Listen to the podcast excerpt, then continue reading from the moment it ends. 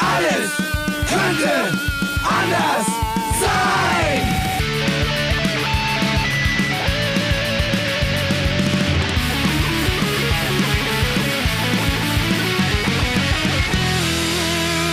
Die große Gala der niederen Instinkte mit Jan Off und Herrn Hagestolz. Yeah! Stadelzeit, es ist soweit. Der Hagi trägt sein schönstes Kleid. Hagi! Du, du klingst wie Blümchen ähm, in, in, in, in ihren schlimmsten Zeiten. Hatte Blümchen mal schlimmste Zeiten? Nein. Blümchen, Blümchen hatte immer nur schöne Zeiten. Auf jeden Fall klingst du wie ein kaputter Roboter. Bist du noch da, Hagi? Ach, ist das Leben schön. Ja, ähm, gut, dann begrüße ich unsere äh, Hörerin mal alleine. Ja, liebe Menschenkinder da draußen, wir haben ja nun, ähm, glaube ich, über drei Wochen lang nichts mehr von uns hören lassen. Zumindest haben wir keine Sendung mehr in, ins Netz gestellt. Heute nun ähm, wollen wir uns wieder unterhalten, Hagi und ich. Aber Hagi hat technische Probleme. So. Und jetzt stellt sich die spannende Frage. Wird er wieder auftauchen im Laufe dieser Sendung oder nicht? Ja, wir warten mal ab. Ja, ich habe ja auch so immer einiges zu erzählen, ähm, was vielleicht äh, ein, einige nicht wissen ja, von euch. Ich war ja vor kurzem im Fernsehen. Ne? Und zwar war ich zu Gast äh, bei einer Radiosendung, die da den Namen trägt Punk Rockers Radio. Und diese Radiosendung war aber mit Bild. Ne? Und Radio mit Bild ist Fernsehen, da sind wir uns einig. Ähm, da habe ich zwei Stunden lang, das war schön, da war ich mal Gast. Ja? Da saß ich auch äh, hier vor meinem Rechner und ein anderer Mensch, äh, ich glaube äh, aus dem, keine Ahnung, äh, Raum Bochum, doch aus Bochum kam er, ähm, hat vor seinem Rechner gesessen und wir haben uns unterhalten über ähm, ja, Politik, Literatur, äh, dies, das. Da, äh, zwei Stunden lang ähm, ging dieses Gespräch. Kann man sich bei YouTube ansehen und anhören, wenn man meinen Namen eingibt. Ja, Jan Off ja, O-Doppel-F, bitte. Und dazu Punk Rockers Radio. Ja, so. Dann war ich in Düsseldorf.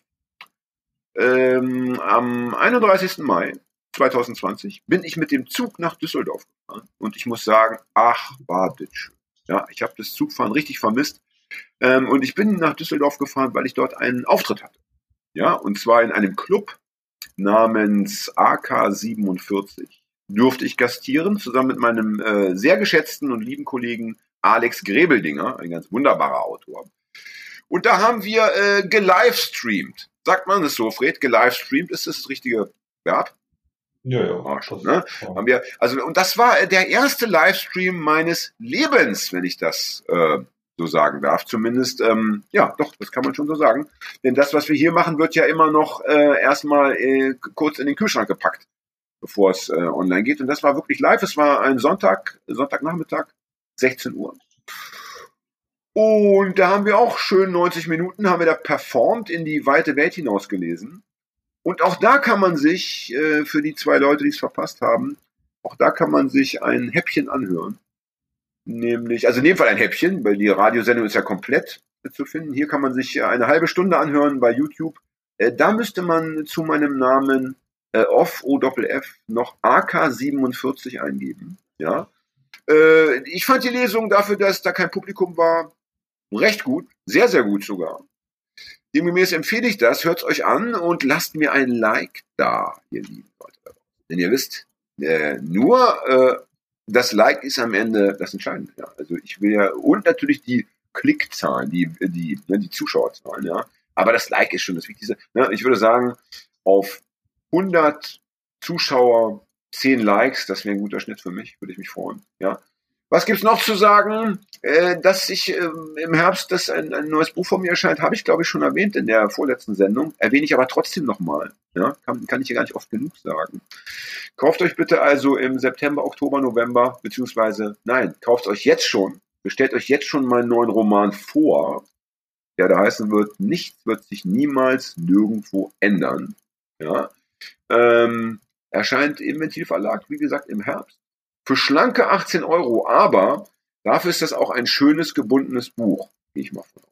Ja, mit hochwertigem Papier und allen Buchstaben, die das Alphabet so zu bieten hat, in möglichst gleichmäßiger Anzahl. Ja. Es war mir wichtig, im Sinne des demokratischen äh, Miteinanders, dass jeder Buchstabe möglichst also auch gleich oft in diesem Buch vorkommt. Ja. Was ich vergessen habe, das hatte ich mir bei einer Kollegin abgeschaut, das fand ich total schön. Äh, junge Kollegin, wenn die, ja, wenn die, hat einen ganz komplizierten Nachnamen leider. Wenn die Nikolajczyk, glaube ich, heißt sie. Könnte es sein, Fried, dass sie so heißt? Wäre das möglich? Kannst du das kurz recherchieren? Ja, jedenfalls, wenn die Nikolajczyk, bitte, sie, sie soll nicht böse sein, wenn sie das hört und ihren Namen jetzt gerade falsch ausgesprochen wahrgenommen hat. Ähm, die hat ein Buch geschrieben, dessen Titel ich vergessen habe, aber da geht es um, um eine äh, Liebesgeschichte eines jungen Mädchens zu einem Punkrocker. So. Ich glaube, das Buch heißt äh, Guck mal, schau mal die Assis. Die Assis. Schau mal die Assis. So heißt es, glaube ich.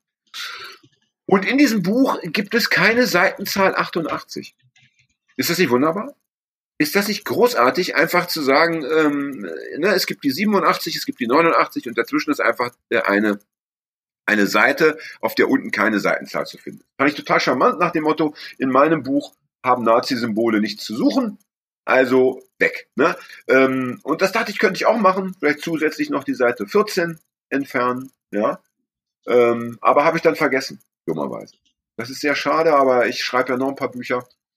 Und hoffentlich, also ist zumindest mein Ziel, ja, und dann könnte ich das bei den neuen Büchern ausprobieren, ob ich es dann äh, mir merken kann. Ja, mit Hagi wollte ich heute eigentlich sprechen. Ich wollte zum einen wollte ich von Ina erzählen. Ina ist die Krankenschwester aus Schleswig-Holstein. Dialyse. Dialyseschwester, mit der wir in der äh, letzten Sendung gesprochen wenn ich nicht irre. Es war die letzte Sendung, die wir aufgenommen haben. Ähm, am Ende hatten Hagi und ich versprochen, dass wir Ina einen Haschkuchen schicken. Das hat leider bis heute noch nicht geklappt, aber kann ja noch werden. Ja, jedenfalls ähm, wollte ich erzählen, äh, mit, mit Ina haben wir natürlich gesprochen über äh, Covid-19, über Corona wie es ihr so ergeht da in ihrer Dialysestation und so weiter und so weiter. Und äh, sie hatte da schon einiges zu erzählen, hatte auch einige Beschwerden. Äh, und eine Frage war, wie sieht's aus mit mit äh, Covid-19-Patienten bei ihr vor Ort? Hat sie schon welche äh, da äh, betreuen müssen und so? Weil natürlich auch äh, ein ein äh, Corona-Kranker ja natürlich auch äh, in die Dialyse muss, wenn er das braucht. Dann kann er einfach zu Hause bleiben, sonst stirbt er. So, und da war es irgendwie so, da hatte sie, abgesehen von einem Fall in der Ambulanz, hatte sie noch nichts äh, vorzuweisen. Jetzt hat sie mich angeschrieben und äh, da hieß es, ach du Scheiße, äh, jetzt war wohl der erste Fall aufgetreten, zumindest sah es so aus, oder sogar gleich auch noch mehrere Fälle.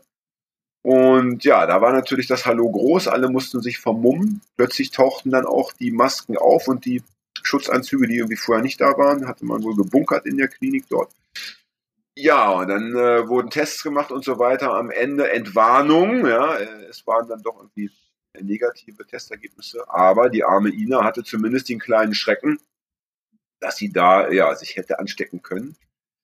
Ja, das war wollte ich heute, das wollte ich Hagi erzählen. Er ist ja leider nicht nicht da jetzt. Hagi, hörst du bitte dann hier im Internet nochmal an. Ne? Ähm, das war die eine Geschichte. Dann hatten wir mit Ina gesprochen über den hippokratischen Eid. Wir, wir, wir hatten darüber geredet, dass man auch als Pfleger und als Krankenschwester und so weiter irgendwie auch so eine Art hippokratischen Eid leisten muss. Da hat mir eine andere Krankenschwester geschrieben über Facebook und hat mich informiert, dass dem nicht so ist. Es gibt keinen hippokratischen Eid für Pflegepersonal, es gibt ihn nur für Ärzte. Was man allerdings zum Beispiel machen muss, wenn man an der Universitätsklinik ähm, beschäftigt ist, dann muss man einen Eid auf die Verfassung ab. So, ja, da haben wir auch wieder was gelernt.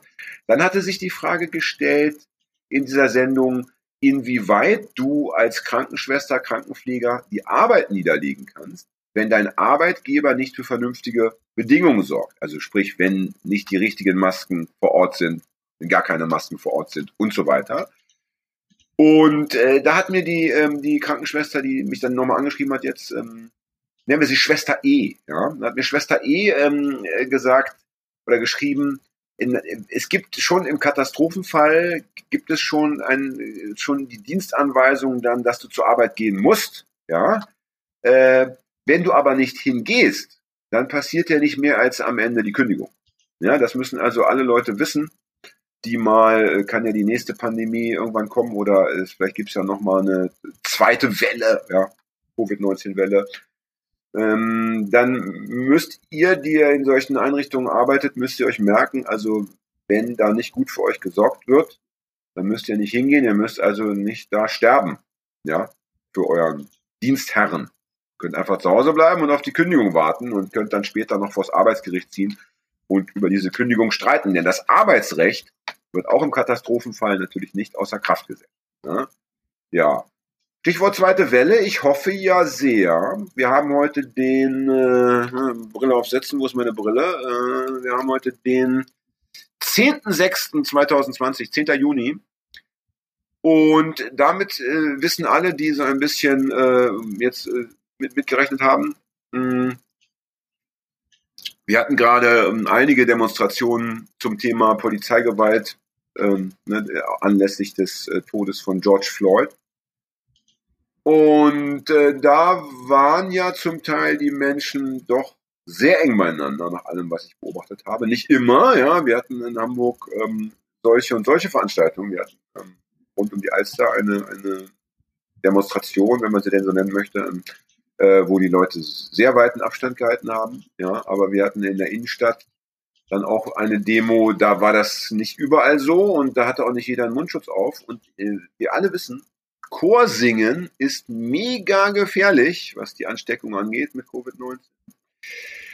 Und äh, bei Demos wird ja auch, äh, gut, nicht gesungen, aber da wird geschrien, das ist wahrscheinlich ähnlich. Ja, da schreien dann alle gleichzeitig, der Speichel spritzt in alle Richtungen und die anderen haben die Münder noch auf. Ne? Und äh, ne, selbst die mit Maske ja, offenbaren dann plötzlich an den Rändern kleine Lücken. Also ich bin sehr gespannt. Ich hoffe nicht. Es waren jetzt zum Glück alles Open-Air-Veranstaltungen. Hoffe nicht, dass da großartig was passiert ist. Denn äh, das wäre ja mehr als bitter, ja, wenn der Tod eines Menschen, der gewaltsame Tod eines Menschen und die daraus resultierenden Proteste, ja, dann wiederum äh, zu weiteren Toten führen würden, und zwar der Gestalt, dass dann plötzlich, äh, ja, die, die Leute, die auf der Demo waren, irgendwelche Angehörigen anstecken oder selber krank werden und äh, sterben. Also bitte, bitte, bitte.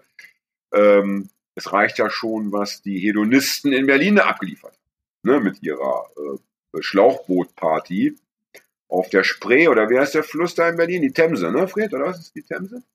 Ja, die Berliner Themse. Ähm, also die Spree, was, ne? Da waren ja auch äh, Bilder zu sehen, wo die Leute wirklich eng an eng, wo, wo man fast gemeinsam irgendwie äh, alle in ein Schlauchboot am besten und die anderen hinter sich herziehen. Ähm, ich sag mal so, das war vielleicht auch nicht so die klügste ähm, Demo-Idee. Und eins muss man leider sagen. Ich habe natürlich auch hedonistische Züge, jeder weiß es, der mich ein bisschen besser kennt, der auch diese Sendung verfolgt. Hedonismus muss sein, ja. Wir wollen nicht in der Askese leben, aber diese Totalhedonisten, ja, die man ja auch manchmal äh, bei politischen Veranstaltungen erlebt, ja, die hedonistische Internationale und so weiter, äh, das ist dann in der Krisenzeit vielleicht doch nicht der richtige Weg. Ja, in der in der Krise ist hinterher doch auch mal Zurückhaltung und Maßhaltung angesagt. So möchte ich es mal sagen, ja. Ne? Ja, zu den Protesten hätte ich mit Hagi bestimmt jetzt auch das eine oder andere Wort verloren. Ähm, ich glaube, wir hätten heute die Themenfelder beackert. Zum einen glaub, wäre ich, oh, jetzt hatten wir gerade äh, 1, 3, 1, 2, 13 Minuten, 12 Sekunden waren gerade vorbei. Ähm, zum einen äh, hätte ich gerne mit Hagi nochmal über die Irren gesprochen, ja, über die Corona-Leugner über die ähm, ganzen Verschwörungstheoretiker, weil äh, ich, mich interessiert schon, also ich habe ähm, allein auf meiner Facebook-Seite zwei Menschen ähm, erleben müssen, die da schon sehr lange, wie soll ich sagen, tätig sind, ja, also altgediente Fans von mir, die auch öfter mal was liken und kommentieren, die mir also irgendwie zumindest namentlich bekannt äh, waren und äh, mit denen ich mich auch zum Teil über die Kommentarspalte schon ausgetauscht hatte. Ähm, eine von den beiden äh, Personen, eine Dame, äh, sogar mit akademischem Hintergrund, ja, äh, Feministin, ja, also beide irgendwie auch links, linksradikal. Und diese, diese zwei Menschenkinder äh, wollten mir dann auch erzählen, dass wir in einer Meinungsdiktatur leben, dass ich jetzt auch ähm, bitte mich auf die Straße begeben müsste und mich den Protesten anschließen sollte. Da wurden dann auch, einmal wurde mir auch ein Ken FN, äh, FM, Ken Jepsen Video äh, zugeschickt, also so ein Link, so ein YouTube-Link zugeschickt. Äh, ja, und da war ich schon wirklich brutal erschüttert. Ne, also das, äh, du denkst ja immer, dein Umfeld erwischt es nicht, ja, deine Bekannten, Freunde, deine Leser, Fans sind irgendwie safe. Dem ist nicht so, ich möchte gar nicht wissen. Diese zwei haben sich zu erkennen gegeben, da gibt es bestimmt noch welche, ne? Stichwort Dunkelziffer, die mit mir nicht reden wollten. Die ähnlichen äh, Schwachsinn im Hirn hatten. Ja, und ähm, da frage ich mich doch jetzt, nachdem doch viele der Maßnahmen wieder zurückgenommen worden. Ne? Jetzt vermisse ich die Stimmen dieser Menschen. Jetzt würde ich gerne hören, äh, wir haben uns geirrt. Ich finde, das ist das Mindeste, was man tun muss. Also wenn man sich auf die Straße stellt und schreit, äh, irgendwie, der Himmel, der Himmel ist, äh, ist gelb, ja, oder der Himmel ist, ist, ist grün, ja, und, und dann stellt man fest, er ist doch blau, dann sollte man das auch wieder öffentlich auch sagen, ja. Also tut mir leid, der Himmel, ich habe nur gedacht, er wäre grün, ja. Es waren aber nur die Strahler von der Diskothek, die nachts angeleuchtet haben. Ne? Und hier ist ja auch so, also die ganzen Befürchtungen, dass wir also jetzt praktisch ähm, unsere Rechte verlieren, Demonstrationsrecht, Meinungsfreiheit und, und, und, das hat sie ja nicht bestätigt. Ja, also die, die Demonstration der äh, letzten Tage, Wochen zeigen das ja. Ich meine, ne, in Hamburg gab es, glaube ich, die zweite Demo äh, war erlaubt für 525 Personen. Da kann man ja noch sagen, aha, da seht ihr mal, da will der Staat wieder, da wollen die die Herrschenden ähm, uns äh, klein halten, ja, aber als dann eben 14.000 dahin marschiert, da hat sich dann der Staat auch doch gefügt, ne, fügen müssen. Und so gesehen ist es äh, offenbar um das Demonstrationsrecht nicht so schlecht bestellt. Ich denke, das wird sich auch noch verbessern, wenn sich da die Lage an der Krankheitsfront nicht schlimmert. Dann werden auch irgendwann wieder Demos erlaubt sein, sicherlich wo es diese Auflagen gar nicht mehr gibt. Ja, äh, wenn schon über Fußballspiele wieder nachgedacht wird mit Publikum und so, dann, äh, dann kann man auch Demonstrationen ja nicht komplett außen vor lassen. Ja, und das ist, find, das ist eben interessant, dass die, die da so geschrien haben, äh, noch vor ein, zwei Wochen, dass die plötzlich verstummt sind. Und äh, das äh, finde ich schade. Da äh, würde ich gerne noch mal was hören. Ja? Ich habe mir überlegt, dass ich über diese Menschen auch noch einen Text schreiben möchte. Äh, jetzt könnte ja jeder sagen, oh nee, bitte nicht, diese Aluhut-Fraktion ist ja so ausgelutscht schon und so weiter, ja. Äh, die sind ja wirklich von Spiegel TV bis heute Show und die waren ja auch in den Nachrichten hat man sie ja ständig gesehen. Das stimmt auch soweit alles. Ich möchte auch gar nicht groß inhaltlich äh, auf diese Menschen noch eingehen, aber mir ist, äh, ist gestern so klar geworden, äh, die Ästhetik dieser Fraktion.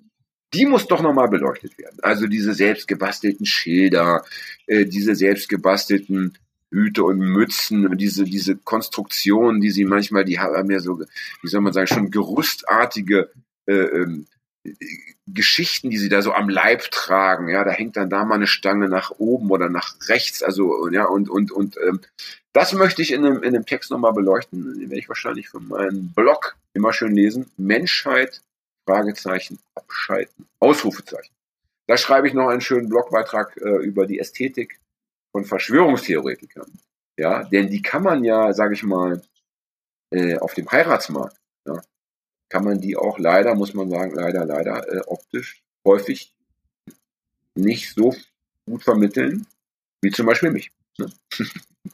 Seien wir ehrlich. Ja, ja ähm, das wäre noch so ein Thema gewesen. Ja, und dann natürlich ganz klar, dann, dann äh, können wir nicht eine Sendung machen am 10.06. Oh, ohne dass wir das Thema Polizeigewalt natürlich auch thematisieren. Ja, also lieber Hagi, was sagst du dazu? Ja, Hagi schweigt, ne? Hat wie immer keine Meinung oder ist wieder pissen gegangen. Ne? Nein, also ich hätte ihn gefragt, äh, was er davon hält, äh, ob er selber schon äh, Polizeigewalt erlebt hat. Ich sage mal, als Punkrocker ist die Chance, mit Polizeigewalt konfrontiert zu werden, ziemlich hoch. Ja. Äh, ich kann mich erinnern, als ich noch äh, aussah wie ein Punker und auch noch äh, Punkrocker war, ja, bei Hart. Ne? Ähm, da habe ich in Braunschweig gelebt damals. Da gab es irgendeine kleine Aktivität. Ich meine, dass wir nur im Park unterwegs waren in einer größeren Gruppe. Weiß nicht mehr genau, ob da noch sonst was passiert ist. Auf jeden Fall ist da nichts wirklich Weltbewegendes passiert und dann kam die Polizei und war der Meinung, dass wir das äh, dort beenden sollten, unser Zusammentreffen, und hat uns dann einfach äh, in, in so paarweise in die Autos gesetzt. Das waren so die, diese normalen Polizeifahrzeuge, keine Wannen oder so. Und dann wurden wir alle in verschiedene Richtungen an den Stadtrand gefahren. Äh, abends um halb elf, elf war das schon und äh, das ist im Braunschweig dann auch schwierig mit Bussen und so weiter zum Teil. Und dann äh, ja, konnten wir vom Stadtrand äh, wieder in die Innenstadt zu Fuß marschieren. Das hat dann zum Teil halbe Stunde, Stunde gedauert, je nachdem, wo die Leute dann so rausgelassen wurden.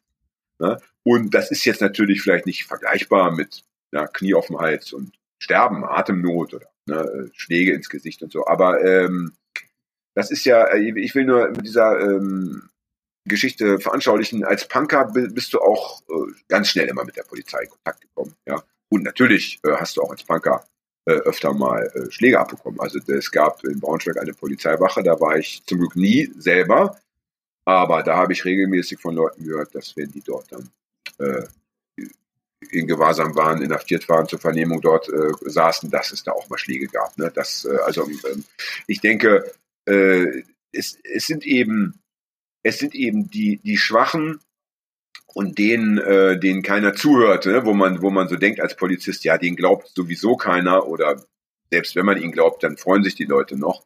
Ja, und äh, dann, dann kann man sich eben nicht nur an Menschen anderer Hautfarbe oder anderer Nationalität äh, lustig vergehen, sondern natürlich auch gerne an Obdachlosen, ja, an Punkrockern, an Drogensüchtigen, ja, an äh, obdachlosen Jugendlichen, so, äh, ne, ihr, ihr wisst, was ich meine, ja. Und äh, diese Debatten, ja, die ich aktuell verfolge, ob es jetzt auch in Deutschland Polizeigewalt gäbe und ob wir hier ein strukturelles Problem haben bei der Polizei. Ich finde es absurd, dass wir diese Debatten führen müssen. Ähm, 80 Prozent der Deutschen sind ja der Meinung, so etwa, die Polizei sei zuverlässig und würde einen guten Job machen. Das mag ja vielleicht, äh, wenn es um Einbruchsdiebstähle geht, auch stimmen, keine Ahnung. Aber wenn, wenn wir über den Streifendienst sprechen, ja, über diese Personenkontrollen, verdachtsunabhängig oder auch nicht, ja, die so auf der Straße stattfinden, wenn wir über Demonstrationen sprechen, äh, also da haben wir doch, da ist doch da sind doch die Fälle, ja, die Fallzahlen so hoch und so massiv, dass wir natürlich äh, auch in Deutschland von einem strukturellen Problem sprechen. Ja, und wenn es in, in Bezug auf die Vereinigten Staaten von Amerika immer heißt, äh, es wäre dort zum einen, also es gäbe zwei Probleme äh, in, äh, mit Blick auf die Polizei. Zum einen die Militarisierung, die zunehmende, ja, und die fehlende Rechtschaffenspflicht, ja, ähm, dann ist das hier in Deutschland ja genauso. Ne? Auch hier in Deutschland äh, rüstet die Polizei immer mehr auf. Ja, also wenn wir nur an diesen komischen was war das? Was haben Sie sich da gekauft für den G20-Gipfel? Das war doch so, so ein Panzerwagen, so, so, so, so, so, so, so, so ein kleiner, nee, und nicht so ein Räumpanzer, sondern so wie, wie so ein kleiner Militärpanzer. Oder bin ich jetzt gerade auf dem falschen Dampf? Hm? Das weiß ich gar nicht. Ja, ja, das ist der, also wir recherchieren, wir, wir bringen das im Faktencheck. Ja, der hat auch so einen ganz irren Namen, so einen ganz modernen Namen. Das ist wirklich, also wenn man das sieht, das sieht schon aus wie so ein Kriegs, wie so Kriegsgerät, ja. Ähm, den haben sie sich für den G20-Gipfel gekauft, ja, nach dem Motto, äh, den brauchen wir jetzt, aber der ist natürlich nicht abgeschafft worden. Ich habe den schon mehrfach äh, bei Demos zumindest im, also im Fuhrpark gesehen. Ne? Die Bullen parken ja gerne ihre, ihre Gerätschaften immer so ein bisschen weiter weg und dann, wenn es ernst wird, holen sie es hervor. Da habe ich den schon gesehen. Äh, ich werde herausfinden, wie das Ding heißt. Ja, und auch sonst, ich meine, die, die Polizei äh, ist, ja nicht, ist ja nicht dabei, sich zu, zu entwaffnen von Jahr zu Jahr und ihre, ihr Arsenal irgendwie zu verkleinern, sondern es wird ja immer verbessert und optimiert. Und wenn wir mal die, einfach mal vergleichen, wie die, ähm, wie, wie soll ich sagen, wie, wie die ja, wie die Unterschiede zwischen Polizist und, und Demonstrant in der, in der äh, Bekleidung und in der Bewaffnung, ja, in dem, was die Leute so mit sich führen, wenn wir da, da mal die 80er nehmen, die 90er und heute, das ist ja wirklich, da, das, da, da kann man ja nicht mehr von einem, wie soll ich sagen, ebenbürtigen Gegner sprechen. Ne?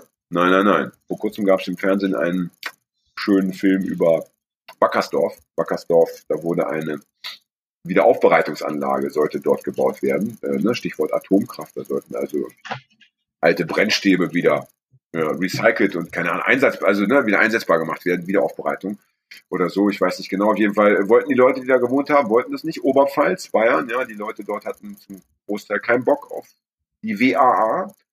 Und da wurde hart gekämpft in Wackersdorf und ich war selber nie da, aber weil es eben von Braunschweig aus natürlich auch immer eine kleine Reise war. Aber Freunde von mir waren dort und die haben gesagt, also da ging es richtig zur Sache, ja. Und da sind dann aber eben auch die autonomen mit Helm auf dem Kopf und äh, Zwille rumgelaufen, mit der sie dann im Zweifelsfall auch mal eine Stahlkugel verschossen haben. Ja, das mag man gut finden oder nicht. Das ist hier nicht das Thema. Das ist ja Geschichtsunterricht. Jedenfalls ähm, gab es da, wenn dann auf der anderen Seite waren dann die die, die, die, die Cops mit, mit ihren Plastikschildern und, und, und, und ihren kleinen Knüppelchen, ja, und, und ihren vergleichsweise auch ja, eher, eher Motorradhelmartigen Dingern auf dem Kopf.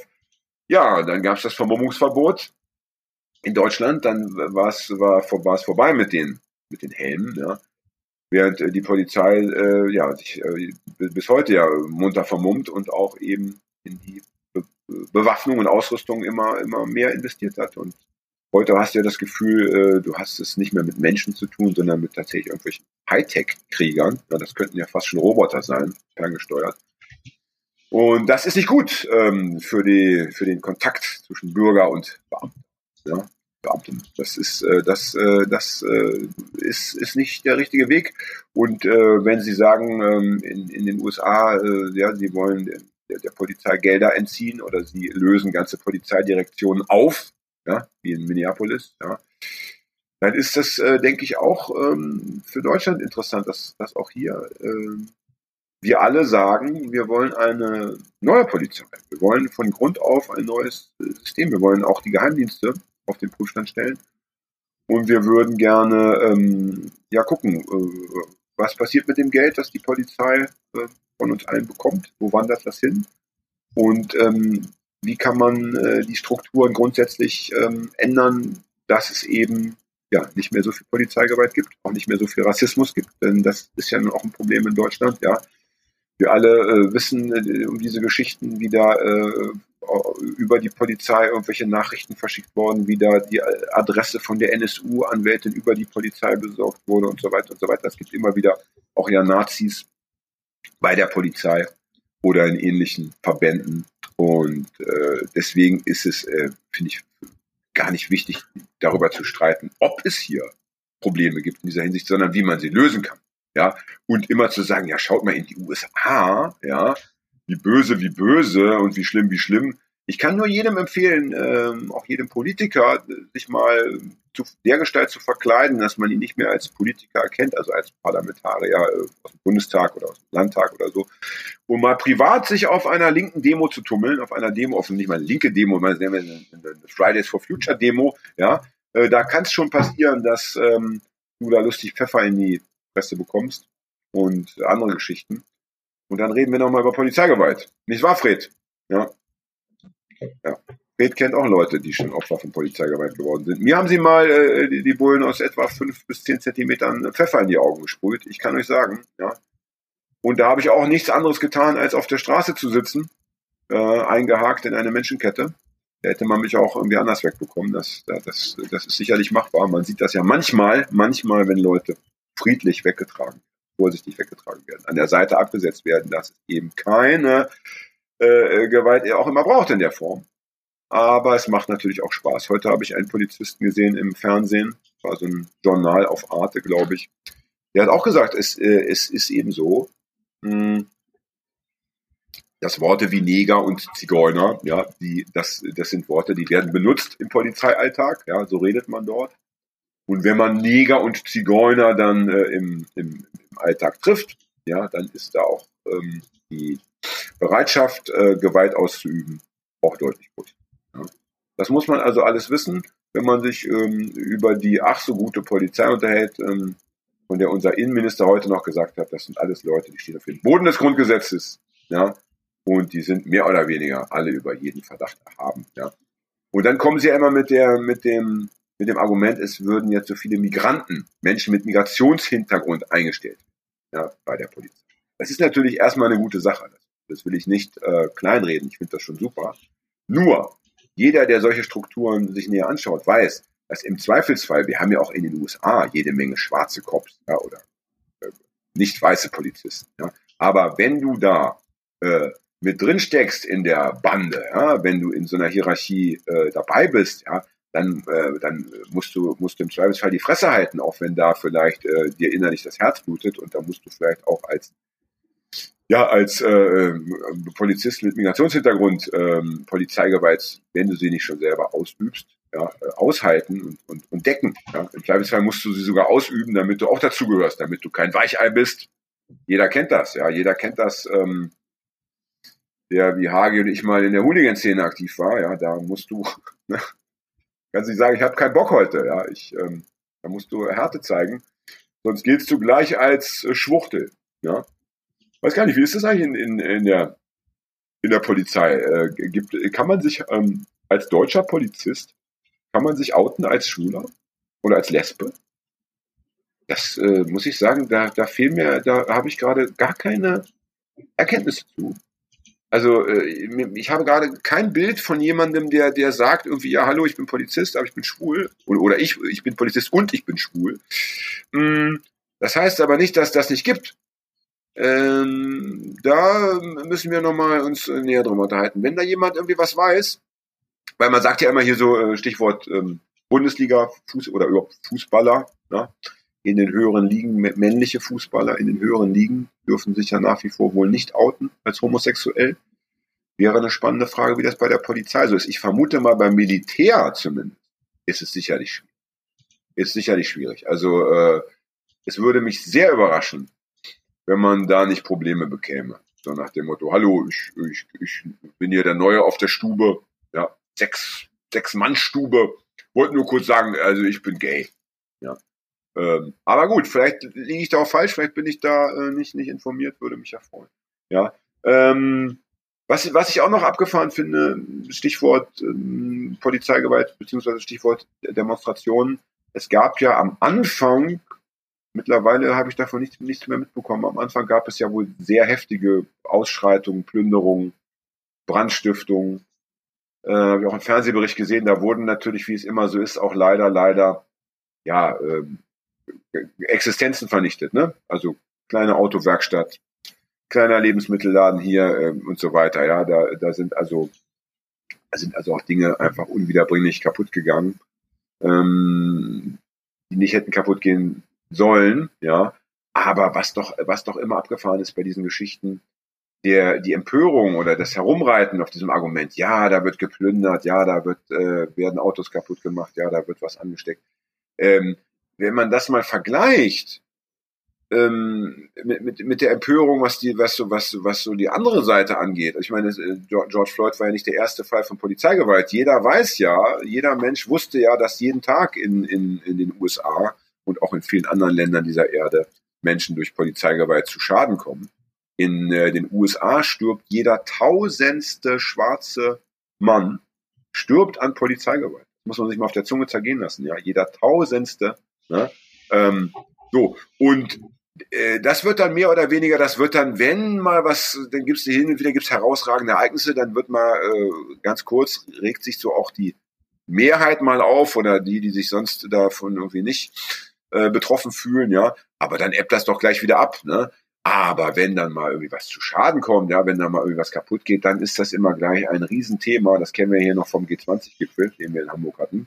Ja, was wurde da, äh, das, da wurde ja wochenlang äh, drüber gesprochen, dass hier also, als wären die Wikinger brandschatzend, mordend und, und vergewaltigend durch die Stadt gezogen. Ja, dabei ist äh, unterm Strich, unterm Strich dafür, dass über Stunden die Polizei nicht vor Ort war, äh, dann doch vergleichsweise wenig passiert. Das möchte ich hier auch mal ganz klar sagen. Ja, also da, äh, da gab es keine Toten, äh, keine Schwerverletzten und ähm, es ist auch nicht das ganze Schanzenviertel irgendwie ja, abgebrannt oder sonst wie.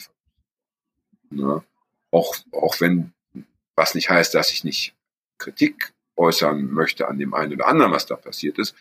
Ich finde allerdings, es wird so oft ähm, Kritik geäußert. Von rechts, aus der Mitte der Gesellschaft, von den Medien und so. Ähm, da musst du dann als Linker nicht auch noch mit deiner Kritik oben, oben drauf kommen. Da ist es dann auch schon wichtig. Fred, was raschelst du da so?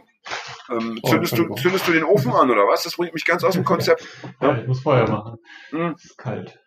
Ja, was die Leute nicht wissen, ich weiß nicht, ob ich sagen darf, aber ich sag's jetzt einfach, kannst es ja später rausschneiden. Äh, Fred ist, ist äh, derjenige von meinen Freunden und Bekannten. Ich möchte das extra so erweitern, also von den, von den, sagen wir, 50 mir am nächsten stehenden Menschen, der als erster einmal die Heizung anmacht. Und das ist so herrlich, wenn du im September, ja, im September kommst du zu Fred, ja, Und du hast so ein bisschen gefröstelt auf dem Fahrrad, ja, weil es eben doch schon wirklich einer dieser kühleren Abende gewesen ist. Und dann kommst du zu Fred und du riechst es schon. Beim Reinkommen, kennt ihr das? Also, wenn, wenn die Heizung läuft, hat es ja oft so einen speziellen Geruch. Ach, und dann das wohlige Gefühl. Traumhaft schön. Ja, traumhaft schön. Schade, dass wir nicht mehr, dass wir nicht mehr bei Fred äh, unsere Aufnahmen machen. Hatten wir auch mal eine kurze Phase. Ja, aber die ist ja nun vorbei. Naja, so kommt der Mensch rum. Wer weiß, vielleicht zieht ja Hagi mal wieder aus. Vielleicht zieht Hagi ja mal mit einem Mädchen zusammen. Ne? Das hatten wir auch schon. Ne? Ich glaube, so fing ja alles an, dass wir, dass wir in, in, in, äh, in Hagis Wohnung, die er damals mit, äh, nein, wir haben angefangen in Hagis äh, erster WG, so war's. Ja. Hagi zieht einfach wahnsinnig oft um. Ja. Ähm, apropos Hagi. Ich hatte mir überlegt, dass äh, nachdem ja nun ähm, die Maßnahmen deutlich gelockert sind. Ich glaube, ähm, ab dem 16.8. haben wir in Hamburg sogar schon wieder einen Kita-Regelbetrieb und einen Schulregelbetrieb, also zumindest eingeschränkt irgendwie, ob wir uns nicht auch mal wieder treffen sollten. Ja, also so richtig, richtig im echten Leben, du, ich und Hagi. Ja, ja finde ich gut. Finde ich auch gut. Aber, ich weiß nicht, ob du es weißt, ähm, Dr. Hagestolz geht wieder ins Gym. Und das, mein Lieber, und das, mein Lieber, das, äh, also das ist mir doch vielleicht noch ein bisschen, ich will mir das mal eine Weile angucken. Ich meine, im Gym, ja, da wird ja per Definition, wird geschwitzt, ja, da wird gestöhnt, da wird auch äh, geschrien, ja, gerade ich gehe mal davon aus, dass Hagis bestimmt in so einem Billig-Gym, ja, wo so richtige Pumper noch rumrennen, ja, und dann wird da geschrien, weißt du, diese, diese Bodybuilder-Geräusche so, uh, ja, und ähm, das will ich mir erstmal noch eine Weile angucken, aber ich sag mal so, äh, auf lange Sicht oder auf nein, auf, ne, auf mit, mittel, mittellange Sicht, auf, auf fast kurze Sicht, also auf, auf Sicht, ja, ähm, sollten wir uns wieder treffen. Denn es kann ja auch nicht sein, dass ich die ganze Sendung alleine bestreite. Ne? Kann auch nicht sein. Ja. Ähm, also wir denken mal drüber nach und vielleicht wird ja schon die nächste Folge mh, hm, wieder aus, wie, wie, wie, wie wollen wir es denn? Hagis Kinderzimmer, finde ich. So könnte man es nennen, oder? aus Hagis Kinderzimmer. Ich finde, es hat, es hat insofern einen äh, Kinderzimmercharakter, ist natürlich ganz mondän eingerichtet, das müssen wir sagen, ne? also sehr stylisch eingerichtet. Ja, Patronengurt an der Wand, Leoparden, äh, Bettwäsche und Pipapo, ja, alles was ein Punkrocker, was das Punkrockerherz begehrt. Aber es ist eben so klein wie ein Kinderzimmer. Ne? Deswegen würde es mich nicht wundern, wenn plötzlich unterm Bett eine Kiste Lego auftaucht oder wenn man auch mal eine Playmobil-Figur rumliegen sieht. Also so wie früher, ja. Oder eine Puppe, keine Ahnung. Hattest du Puppen, Fred? Äh, nee, Puppen hatte ich nicht. Nee. Ich hatte, ich hatte eine Puppe. Ich hatte, deswegen bin ich so, deswegen bin ich so, so, so ein cooler Junge, Junge geworden, weil ich, ähm, weil ich eine Puppe hatte als Kind. So eine also richtige, weißt du, so eine richtige. Oder so ein Kuscheltier. Du hattest ein Kuscheltier? Ja, du bist, ja. du bist auch ein cooler Typ. Wir sind, äh, deswegen, ja. sind wir, deswegen sind wir irgendwie vergleichsweise angenehme Menschen geworden. Ausgeglichen, ja, weltoffen. Vorurteile. Weil wir als Kind schon diese, ähm, diese Sachen ausleben durften. Ja? Man hat uns nicht irgendwie in die, wie soll ich sagen, in, in, in die falsche Hülse gezwungen. Ne? So. Ich hatte doch, ähm, kannst du dich erinnern, ich hatte doch als, als ähm, wir die letzte Sendung mit, mit Hagi äh, alleine gemacht haben, also unsere letzte, äh, unser, unser letztes Duett, ja. Ja. Da habe ich doch angefangen, eine Geschichte zu erzählen eine neue. Ich hatte doch, ich hatte doch, glaube ich, die Kopenhagen-Geschichte fertig erzählt und wollte einen, ach, es war wieder eine Kopenhagen-Geschichte, richtig? Ja, ja, ja, Genau, ich wollte erzählen, mhm. ich wollte erzählen, und das mache ich heute einfach noch, weil jetzt habe ich ja die Zeit. Ich wollte erzählen, äh, wie ich ein zweites Mal, ähm, denn es ging in der ersten Geschichte darum, dass ich in Kopenhagen war und kein Geld mehr hatte plötzlich. Also ich saß in Kopenhagen und war mehr oder weniger abgebrannt. Und das ist mir dann später nochmal widerfahren. Da war ich etwas älter. Mm, ich bin übrigens auch mal in Kopenhagen ähm, wegen des Verdachts von Schusswaffengebrauch verhaftet worden. Kannst du dir das vorstellen? Ja. Also das wäre dann meine dritte Geschichte. Aber jetzt erzähle ich erstmal die, äh, warum ich in Kopenhagen war und plötzlich wieder kein Geld hatte. Es war so, ich war relativ jung, ich war glaube ich 17 oder 18 und war mit meinen Eltern, warum auch immer, nach Schweden gefahren, um dort Urlaub zu machen. Ja, mit meinen Eltern und äh, dem Rest meiner Familie. Ich habe ja noch 20 Geschwister. Ja, so und ähm, ich hatte aber äh, erfahren, noch vor meiner Abreise nach Schweden, dass irgendwie zwei, drei Wochen nach der Abreise in Kopenhagen äh, ein, ein Punk-Festival stattfinden würde, wo auch die wunderbare Band Razzia spielen soll. Razzia ist eine Punkband aus Hamburg gewesen, mh, die ich sehr verehrt habe. Und ich dachte so, Mensch, ist das geil. Da fahre ich einfach aus Schweden früher zurück äh, und fahre in Kopenhagen vorbei, nehme das Konzert mit und dann von Kopenhagen weiter nach Braunschweig. So, das habe ich mit meinen Eltern auch so abgesprochen. Die hatten da nichts dagegen, netterweise. Ja, ganz liberale Eltern, ja. Ich dürfte ja schon elf kiffen. Hast du es gewusst? Ja, total. Ne? So. Und mh, bin dann eben äh, ausgestattet mit ein bisschen Geld. Habe ich mich in, in Schweden in den Zug gesetzt. Ganz schön ist das, wenn in Schweden Zug fahren macht einen Heidenspaß. Das ist ganz entspannt fährst schön diese schwedische Landschaft, ja. Bin dann irgendwie, äh, ich weiß gar nicht, ob wir da mit der Fähre dann rüber sind, irgendwie mit dem Zug, wahrscheinlich mit dem Zug auf die Fähre, könnte ich mir vorstellen. Und dann eben von Dänemark, äh, von Schweden nach Dänemark. Dann wieder weiter mit dem Zug und war dann irgendwann in Kopenhagen. Und da kannte ich mich schon ein bisschen aus, da war ich schon öfter gewesen, weil von Braunschweig nach Kopenhagen, das ist Katzensprung, ja. Da waren wir oft äh, zum Hasch kaufen. Ja, da gibt's ja diesen äh, besonderen Platz namens Christiania, also ein großes besetztes äh, ehemaliges Kasernengelände. Und die leben da schon seit, keine Ahnung, 40 Jahren oder so. Verkauf von Cannabisprodukten. Mal mehr, mal weniger gut, je nachdem, wie gerade so die politische Lage ist. Aber eigentlich ist das da sehr oft mehr oder weniger erlaubt gewesen. Mhm. Und da ich sehr früh angekommen war, so früher Abend, dachte ich, ne, dann fährst du erstmal nach Christiania und äh, kaufst dir da ein bisschen Hasch. Ja. Und wie es der Zufall wollte, wurde mir noch ein Mikro angeboten. Also eine LS, ein LSD-Trip hm, in kleinster, wie der Name schon sagt, Mikro in kleinster Tablettenform. Ein grauer Mikro, also ein ganz, ein Stecknadelkopf großer, kleiner, grauer LSD-Trip. Ja, auf dem, auf, und auf diese Mikros musste, musste man immer sehr gut aufpassen damals, weil man die natürlich aufgrund ihrer Größe sehr schnell verlieren konnte. So. Naja, dann hatte ich eben äh, die, mir da mein Hasch gekauft, hatte diesen Trip äh, dann bin ich irgendwie zum Marktplatz gezogen, äh, habe mir Bier besorgt und wie das immer so ist als Punkrocker, lernst ja schnell andere Leute kennen. Ne? Da saßen dann am Brunnen schon andere Kapalken, mit denen ich mich irgendwie auch mehr oder weniger angefreundet habe auf diese diese äh, lapidare Art, ja, ne? hier einmal anstoßen, ne? einmal Hey sagen und dann bist du schon Teil der Bande. Und dann sind wir irgendwann gemeinsam zu diesem Konzerttempel, das war das Ungdomshuset, ja, das äh, legendäre besetzte Haus in Kopenhagen. Da sind wir hingezogen ja, und dann äh, da spielten irgendwie 20 Bands irgendwie an, an zwei Tagen. Hm. Und da spielte eine Band und noch eine Band und ich weiß nicht, ob ich es gut fand oder schlecht fand, das habe ich vergessen. Jedenfalls dachte ich irgendwann, ach, ich gehe mal raus an die frische Luft. Ich war jetzt lang genug hier in diesem dunklen äh, Saal, ich muss mal eine Musikpause einlegen. Hm. Und ich gehe raus und da kommt mir ein Typ entgegen.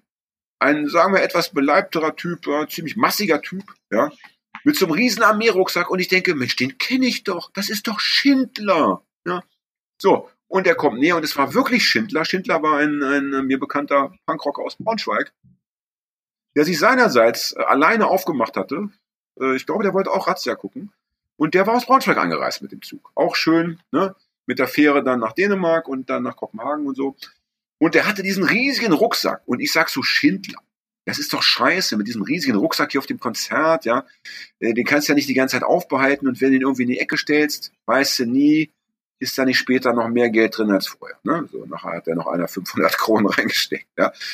Und da ich ähm, in der mir eigenen Weisheit bei meiner Ankunft mir ein Schließfach besorgt hatte am Bahnhof, habe ich gesagt, pass auf, äh, lieber Schindler, wir gehen zusammen zum Bahnhof und dann kannst du deine Sachen in mein Schließfach, weil ich hatte nur kleines Gepäck, irgendwie kleine Tasche oder so kannst du deinen Rucksack da bestimmt noch mit reinstellen. So.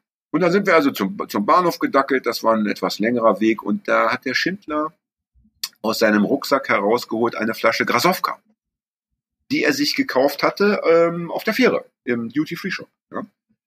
Ja, ja, und dann äh, haben wir die natürlich äh, immer so also abwechselnd, haben wir einen kleinen Schluck draus genommen, dann waren wir am Bahnhof, haben da äh, seinen Rucksack verstaut, sind wieder zurück. Und wie es der Zufall wollte, war da die Flasche auch schon alle ne, als wir ankamen.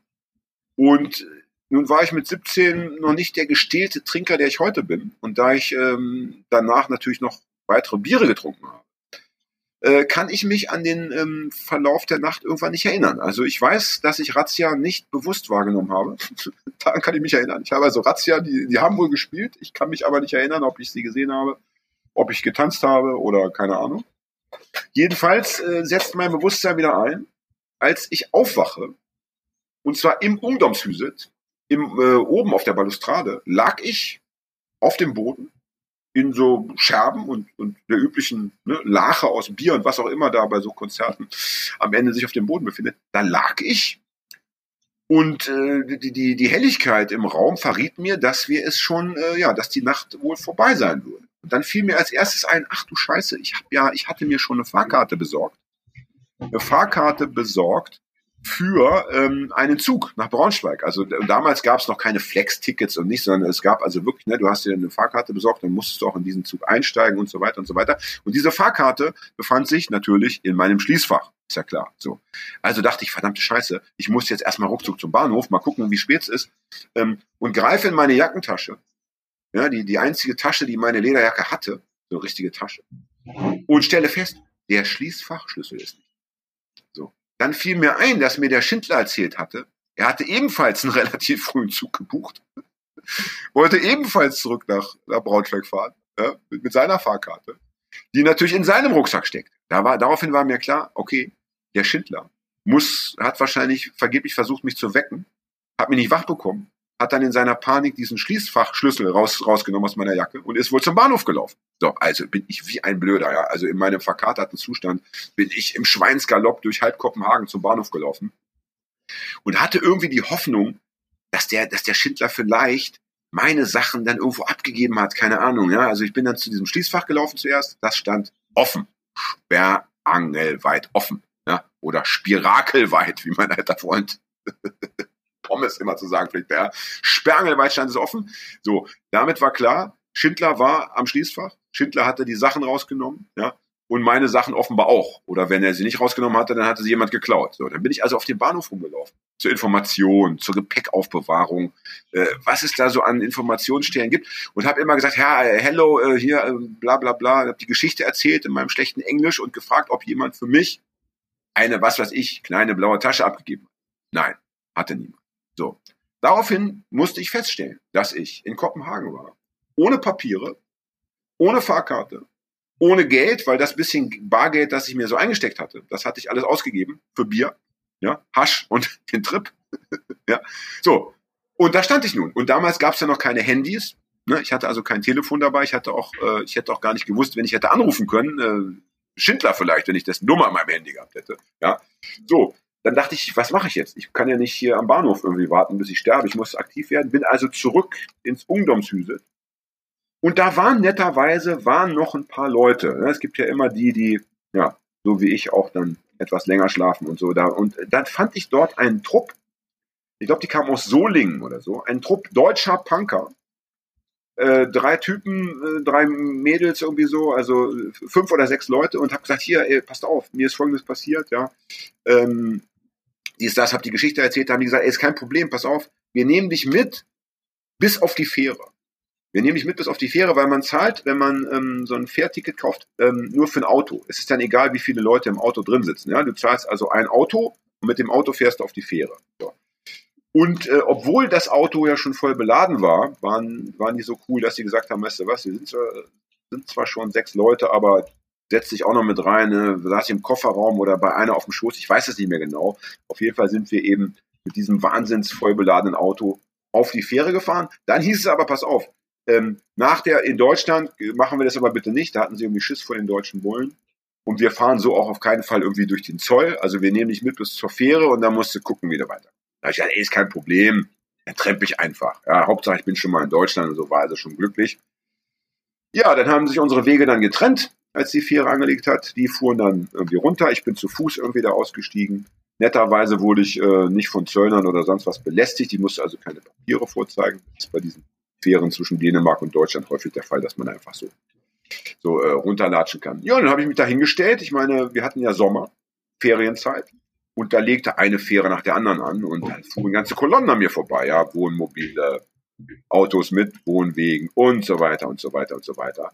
Äh, aber da ich äh, als Punkrocker klar erkennbar war, ne? Lederjacke, zerrissene Hose, Irokesenschnitt, ja, äh, der stand vielleicht nicht mehr, aber ich sah eben trotzdem verwegen aus, hat tatsächlich, ich würde mal sagen, bei 10.000 Autos kein einziges angehalten. Wirklich keins. Ja. So. Äh, dann wurde es irgendwann äh, dunkel. Ja. ich bekam Hunger. Durst hatte ich auch natürlich. Ich hatte also Hunger und Durst und ich, ich, gut, ich hatte den Trip. Aber ein Trip macht dich satt, ja. Und da dachte ich, ich muss was machen, ich muss irgendwie was machen, ich, ich kann doch hier nicht, ich muss hier weg, ja. Und ähm, es gibt dort, wo die Fähre anlegt, in Puttgarden, gibt es auch einen Bahnhof. Und dann dachte ich, ich mache folgendes. Ich hatte eine Telefonnummer im Kopf äh, von einem Freund von mir, der wohnte noch zu Hause. Und dachte, ich rufe den an, der wohnte dort mit seiner Mutter geschiedene Frau, ja. ähm, und rufe bei der Mutter an, damit die in Braunschweig zum Bahnhof fährt und mir dort eine Fahrkarte kauft. Das kann man nämlich oder konnte man damals nicht. Der hat mir irgendwie irgendwo äh, äh, 20 äh, Pfennig geschnort oder was ein Telefongespräch damals gekostet hat. Habe diese Frau angerufen, habe sie auch erreicht und habe gesagt, liebe Frau Radke, ja, ich, so und so, ich bin hier gestrandet, ich habe kein Geld, dies, das. Bitte fahren Sie in, äh, zum Bahnhof Braunschweig und kaufen mir eine Fahrkarte, Puttgarden Braunschweig. Äh, ich bezahle das dann später. So, und diese nette Frau hat das auch gemacht. Natürlich musste die erstmal losfahren. Ja, dann hat das gedauert, dann, dann hat sie die Fahrkarte gekauft, dann haben die aus Braunschweig in Puttgarden angerufen und gesagt, ja, es wurde für den Herrn Hoff eine Fahrkarte gekauft. Dann wurde mir die ausgehändigt und ich durfte, keine Ahnung, mit dem letzten Zug abends um zehn oder elf bin ich da weggefahren. Ja, und dachte, ach, ist das schön, jetzt bin ich bald zu Hause.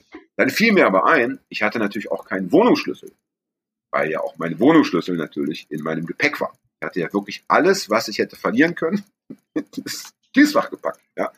So, dann komme ich also nachts an, sagen wir mal so um halb zwei, zwei in Braunschweig. Ja. Äh, von Schindler hatte ich weder eine Adresse noch eine Telefonnummer, den kannte ich nur so aus der Szene. Ja, da trifft man sich ja gerne mal im öffentlichen Raum und kennt sich sonst nicht weiter. Also es war klar, den würde ich an dem in der Nacht nicht mehr auftun. Dann dachte ich, gut, ich besuche mal irgendwie einfach Freunde von mir. Bin also vom Bahnhof aus zu Fuß losmarschiert zum ersten Freund, der war nicht zu Hause oder hat so fest geschlafen, keine Ahnung, ja, dass er nicht aufgemacht hat. Dann wieder einen Kilometer weiter marschiert, schön den Braunschweiger Ring so runter, Zyriaksring, alte Wiegring, keine Ahnung. So, dann habe ich bei, bei zwei Typen äh, geklingelt, die ich kannte, die haben zusammen gewohnt, in einer Zweier-WG, ne, geklingelt, und die Tür geht auf. Ich denke, ach, ist das geil. Jetzt, jetzt endlich, wenigstens habe ich jetzt ein Obdach und bekomme was zu essen. So. Und ähm, gehe da hoch und sage, Mann, hier, dies und das ist mir passiert. Wie sieht's aus? Die sagen, ja, komm rein, kannst bei uns pennen, kein Problem. Ich sage, habt ihr denn irgendwie was zu essen da? Und dann macht der Typ den Kühlschrank auf. Und in diesem ganzen großen Kühlschrank steht als einzigstes eine Packung Haarmilch. Das war alles. Ja, ich hätte in Tränen ausbrechen ja, in dem Moment. Ja, Tränen ausbrechen können. Ja, da habe ich aber einfach Milch getrunken. Ja, ich meine, das war das, das war dann so ein kleines, ein kleiner Tropfen auf den heißen Stein. Hab mich da irgendwie hingelegt, keine Ahnung. Und äh, hm, dann weiß ich nicht mehr genau, was passiert ist. Auf jeden Fall ähm, habe ich äh, am nächsten Tag irgendwie ist es mir dann gelungen, über, über Umwege, über andere Leute wieder diesen Schindler aufzutun. Ja, bin bei dem dann äh, vorbei, hab, hab den auch angetroffen, der hatte auch meine Tasche mitgenommen. Ich dachte, du Schindler, wieso hast du denn die Tasche nicht irgendwie dagelassen in Kopenhagen, irgendwie mit einem Zettel am Schließfach? Und er meinte, zum einen wäre er selber sehr in Eile gewesen und er hätte sich nicht besser treffen müssen. Ihm wäre es irgendwie auch nicht eingefallen und er wollte meine Tasche nicht zurücklassen. Ja, und äh, dann hatte ich also meine Tasche wieder, ja, und ähm, hatte äh, natürlich auch meinen Wohnungsschlüssel wieder und so weiter und so weiter. Hab dann aber mit Schindler noch ein paar Bier getrunken. Ja, dies, ne, da war ich dann guter Dinge und, und äh, wir haben uns so gefreut, dass nun alles ein gutes Ende gefunden hatte. Also habe ich ein paar Bier getrunken und bin sehr, sehr, sehr spät ähm, in meine Wohnung dann vorgestoßen. Also es war dann schon wieder nachts, als ich endlich dann den Weg nach Hause. Und ich glaube, ich hatte entweder Schindler noch dabei oder noch einen anderen Kumpel. Auf jeden Fall war ich nicht alleine. Und was man wissen muss, ich war ja damals verheiratet mit Frau Off. Ja? Und Frau Off und ich lebten aber in Scheidung. Ja, wir hatten ja aus mehr oder weniger Spaß geheiratet und es war dann auch klar, wir würden uns auch bald wieder scheiden lassen. Und demgemäß äh, war sie dann auch schon wieder ausgezogen bei mir. Sie hatte kurz bei mir gewohnt und äh, damals musste man ganz unbedingt das Trennungsjahr einhalten. Das war ganz wichtig, wenn man sich scheiden lassen wollte bei Gericht. Da musste man äh, äh, sagen, ja, wir haben uns jetzt ein Jahr, haben wir uns nicht gesehen, beziehungsweise wir haben also zumindest Tisch und Bett nicht mehr miteinander. Ja? So, und ich schließe irgendwie diese Wohnungstür auf, gehe da rein mit meinem Kumpel oder meinen zwei Begleitern und stelle fest, obwohl die Wohnung dunkel war, kleine Wohnung, ein Zimmer, Küche, Bad, dass jemand in meinem Bett liegt. und denke so, nein, das ist ja Frau Off, ja, meine, äh, äh, die, die Frau, von der ich mich eigentlich äh, scheiden lassen wollte. Die war irgendwie zu Besuch in, in Braunschweig und weil sie noch einen Wohnungsschlüssel hatte und ich nicht aufgemacht habe, hat sie sich einfach in diese Wohnung gegeben, aus alter Tradition heraus. Und ähm, hat sich dann einfach da pennen gelegt. Ich dachte so, oh nee, erstens hatte ich keine Lust, die zu sehen. So, ne? Und zweitens, Trennungsjahr. Das ging ja auch gar nicht. Das war ja verboten. Und dann habe ich irgendwie gesagt, ey Leute, hier pass auf, lass uns gleich wieder abhauen. Äh, ich schlafe irgendwie wieder bei euch da. Ich weiß nicht, wer das war. Also ich war klar, ich könnte da nächtigen. Ähm, hat aber vorher noch äh, das Hasch und den Trip, die ich die ganze Zeit immer mit mir geführt hatte, die ich noch, äh, den, den, den, das, das hatte ich mir noch in die Unterhose geschoben beim Grenzübertritt, weil ich ja nicht wusste, ob mich nicht vielleicht doch ein Zöllner äh, belästigen würde, habe ich in den Küchenschrank. Ja, so. Und dann äh, ne, bin ich da weg mit meinen Kapalken und habe, weiß ich nicht, Nacht woanders verbracht, wieder gefeiert wahrscheinlich. Und am nächsten Tag gehe ich wieder in die Wohnung, also in meine Wohnung. Denke, ne, ist bestimmt ist, äh, ist ähm, Frau Off ist bestimmt weg. Und sie war auch weg. Es lag aber ein Zettel auf dem Tisch. Und auf dem Zettel stand äh, sinngemäß, lieber Jan, äh, danke, dass ich hier schlafen durfte. Deine Drogen habe ich mitgenommen. Du schuldest mir ja noch 40 Mark für diese eine Hose, die sie mir mal geschenkt hatte. ja, da stand ich dann in meiner Wohnung und das kostbare äh, Kopenhagener Hasch, das ich so lange mit mir rumgeschleppt hatte. Gut, alles war bestimmt nicht mehr da. Sicherlich hatte ich auch zwischendurch was davon geraucht.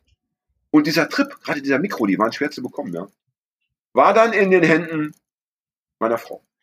So, Ende der Geschichte. Ist das nicht, ist das nicht eine, also wie es gehen kann, oder? Ich meine, wie es, wie du, und was ich das Schönste finde an der Geschichte, ich hatte ja so Umsicht walten lassen.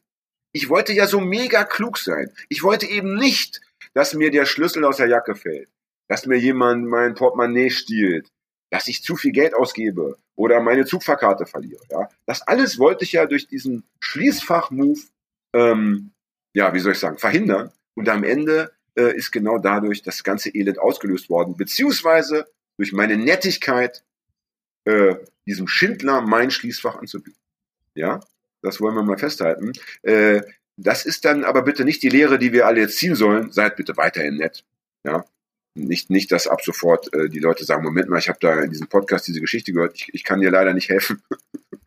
Weil, wenn du anderen hilfst, dann entsteht da oft was Böses draus. Nein. Bitte weiter offen und hilfsbereit bleiben, aber diese Geschichte dürft ihr gerne mitnehmen. Da könnt ihr euch an meinem Leid noch nachträglich ergötzen. Ja, Fred, ich würde sagen, 57 Minuten, 20 Sekunden. Perfekt. Ähm, dafür, dass ich, gut, du warst da und ich muss sagen, du hast wahrscheinlich heute so viel gesagt wie noch in keiner Folge zuvor. Äh, ich war nicht alleine, aber ich will mal so sagen, ich bin ein bisschen stolz auf mich. Denn so lange am Stück zu labern, das mache ich selbst auf der Bühne nicht. Also da lese ich ja dann einfach mal zwischendurch was vor vom Blatt abgelesen. Und ich hätte gar nicht gedacht, dass ich tatsächlich eine Stunde so füllen würde aber es hat gut geklappt. Ob sich der Hagi das wohl anhört? Naja, wir, wir wollen ihn mal grüßen. Wir, wir, wollen mal liebe Grüße sagen. Hagi, wenn du das bis hierhin jetzt gehört hast, ne, dann kannst du dich schon mal freuen. Erstens hast du jetzt die Geschichte, die ich ja normalerweise nur dann erzählt hätte, wenn du pissen gegangen wärst, jetzt tatsächlich gehört, am Stück gehört. Ja. Und du kannst dich schon freuen, wie ich beim Karneval in Kopenhagen unterwegs bin. Da gibt es nämlich jedes Jahr einen ganz traumhaft schönen Karneval. Äh, nicht so wie bei uns mit so komischen Verkleidungen, sondern die Leute sind eigentlich, sehen aus wie immer mehr oder weniger. Es gibt aber ganz viele Samba-Bands, die aus allen äh, Himmelsrichtungen ähm, durch die Stadt ziehen. Also ne, du weißt nie, ob nicht von rechts oder links gleich wieder eine, eine Samba-Band kommt und wenn die kommt, dann tanzen alle und natürlich sind alle betrunken, weil die Dänen ja äh, jede Gelegenheit nutzen für den Vollrausch. Und da war ich in Kopenhagen und äh, guter Dinge, auch wieder mit mit Hasch bewaffnet natürlich, mit Bier bewaffnet. Auch mit einer Gaspistole bewaffnet übrigens diesmal.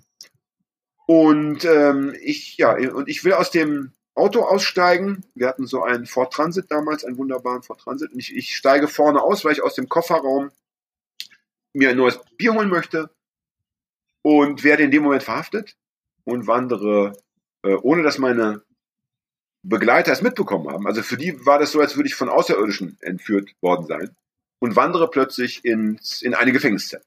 Abgefahren. Das erzähle ich dann äh, in den nächsten Folgen, wenn dich wieder der Harndrang treibt. Ja, Fred, ich würde sagen, drück auf Stopp gleich. Ich sage Tschüss. Vielen Dank fürs Zuhören. Vielen Dank, Fred, dass du nicht äh, weggegangen bist. Danke auch. Und schaltet wieder ein, wenn es heißt, äh, alles könnte anders sein, ob mit oder ohne Hagi. Das weiß nur Gott allein. Tschüss. Tschüss.